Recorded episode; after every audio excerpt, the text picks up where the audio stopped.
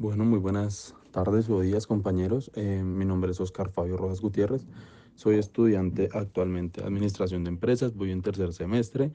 Eh, nuestro podcast eh, está también nuestra compañera mm, Michelle Barros, ella es estudiante de negocios internacionales y pues en este momento vamos a dar la explicación de los temas que nos, que nos conceden.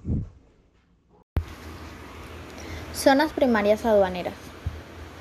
Son aquellos lugares del territorio aduanero nacional habilitado por la aduana para la realización de las operaciones materiales de recepción, almacenamiento y movilización de mercancías que salen y entran del país. Clases de zonas primarias aduaneras. Los puertos, aeropuertos, los depósitos y cruces de fronteras terrestres. Las operaciones autorizadas son la carga, el descargue, la custodia, el almacenamiento y traslado de mercancía. El control aduanero es el proceso de análisis, investigación, fiscalización y supervisión de toda la mercancía, objeto de importación o exportación.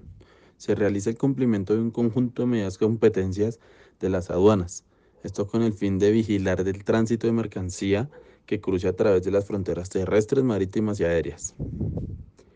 Em, también podríamos decir que el objetivo primordial del control de aduana eh, es cómo controlar y garantizar el cumplimiento de la normativa vigente por parte de los agentes. Esto para detectar acciones como fraude o la nación de contrabando. Los depósitos habilitados. ¿Qué son estos depósitos habilitados? Son los lugares autorizados para la autoridad aduanera para el almacenamiento de mercancías bajo el control aduanero.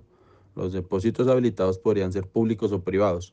Podríamos entrar a investigar sobre esto, ya pues mi compañera Michelle los va a llevar más a fondo de acuerdo a cuáles son los depósitos públicos y privados.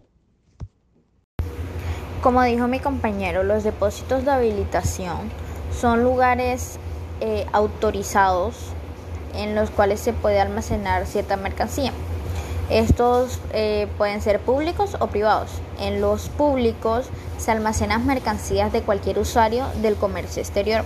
En cambio, en los del privado se almacena mercancía que venga consignada a la persona jurídica que figura como un titular de la habilitación.